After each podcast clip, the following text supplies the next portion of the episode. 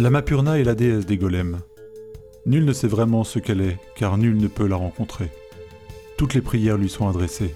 Sa seule évocation met fin aux guerres, aux doutes, aux craintes. Selon la légende, elle apaise, rend les terres fertiles, guérit les blessures, fait croître les plantations et surtout fournit l'eau du ciel. Le monde entier repose sur son existence et sa bienveillance. Elle a rédigé, il y a fort longtemps, des règles que personne n'oserait contester, comme celle qui interdit le meurtre et les guerres fratricides.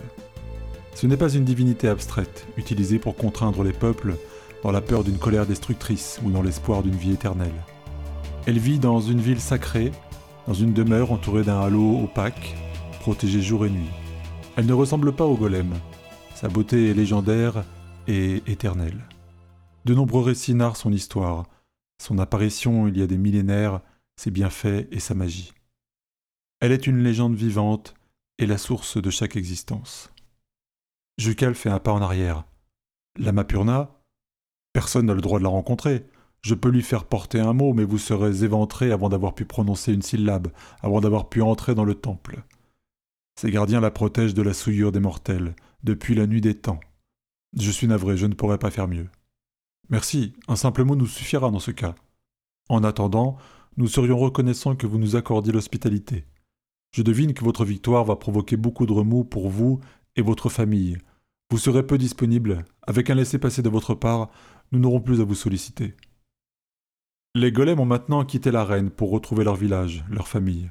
Les demeures aux toits arrondis et aux étroites fenêtres s'étalent sur des kilomètres autour d'une grande place unique, flanquée d'un haut beffroi. Une habitation a été généreusement affectée aux deux voyageurs. Le long d'une rue de sable et de terre, ils découvrent une vaste maison composée de plusieurs chambres, d'un lieu de vie et d'une cuisine. C'est visiblement un lieu réservé aux hôtes de marque, de passage. Ils ont été invités à rester aussi longtemps qu'ils le souhaitaient. Après des jours de voyage épuisants, après les combats et les dernières épreuves, après la révélation dans la fosse commune, ils arrivent enfin dans un endroit qui leur semble paisible, et où ils vont pouvoir enfin reprendre des forces. Au matin, ils reçoivent la visite d'un personnage qui se présente comme le prêtre de la Mapurna. Il est accompagné de plusieurs gardes. Sa tenue, richement décorée, et l'intérêt des badauds qui regardent la scène avec curiosité traduisent l'importance de ce personnage dans la société golem. Ils le font entrer et s'installent dans la pièce de vie à la faible lumière. Il prend la parole.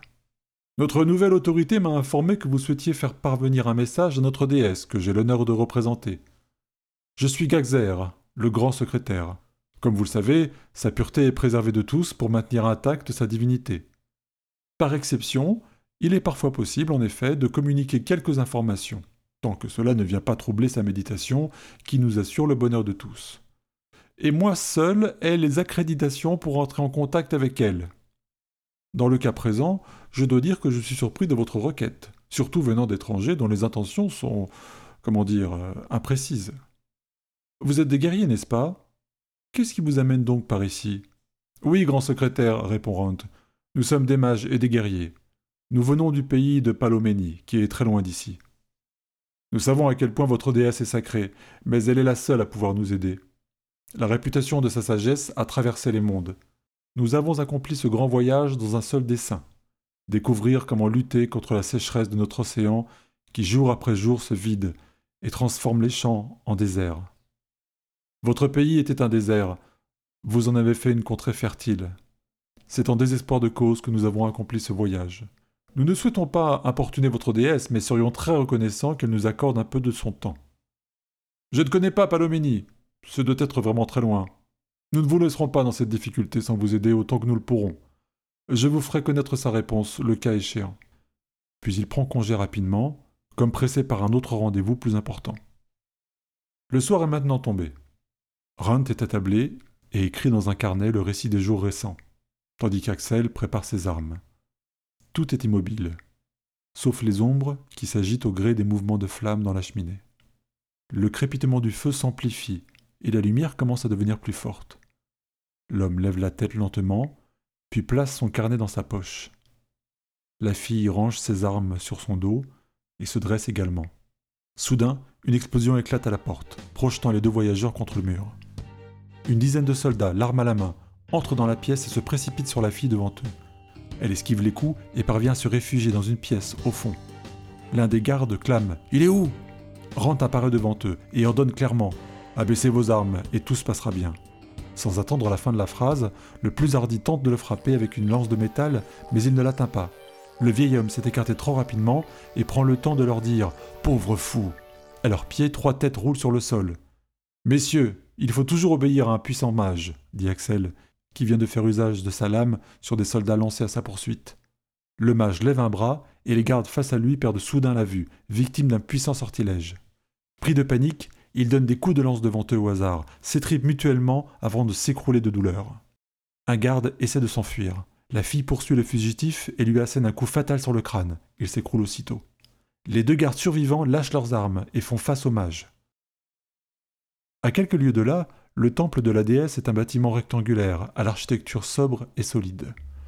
Il est entouré d'un haut mur protecteur et d'un halo magique impénétrable gardé par une armée d'élite. Plusieurs bâtiments autour hébergent l'armée, les prêtres et l'intendance. Deux gardes arrivent en courant et s'adressent à l'officier devant le portail. Nous revenons d'une mission spéciale. Nous devons voir Gangzer au plus vite. Celui-ci sort de son logement avec hâte. Le garde lui fait son rapport. Les deux étrangers sont morts, mais les pertes ont été importantes. Nous sommes les seuls survivants. Le secrétaire fait un pas en arrière, pris de panique, et commande aussitôt à l'officier. Tuez-les, tout de suite Mais tente de contester l'un d'entre eux effrayés par l'ordre donné. Les autres gardes saisissent leurs armes et tirent sur eux. Ils sont cribés de balles et s'effondrent. Surpris de l'absence de réaction, Gaxer reste un moment interloqué, ne sachant comment réagir, alors que les gardes attendent une explication. Il prend le temps de la réflexion, scrute autour de la maison, observe le halo protecteur, et considérant que le danger est écarté, reprend avec confiance. Débarrassez-moi d'eux, et informez-moi de tout mouvement suspect. Vous deux, retournez dans la maison des étrangers et faites un rapport au plus vite. Il se dirige vers le temple. À son approche, le halo s'ouvre pour le laisser passer. Il franchit le seuil, puis monte les marches et entre en son sein. Là, placé contre le mur, au centre du bâtiment, gît une sorte de sarcophage de pierre noire, recouverte de signes bigarrés, placée verticalement. Il s'en approche lentement et s'agenouille. Votre sainteté, je ne laisserai personne vous faire de mal. Dans la pierre, une étroite fenêtre laisse apparaître le visage d'une femme immobile. On peut y lire une douleur sans fin.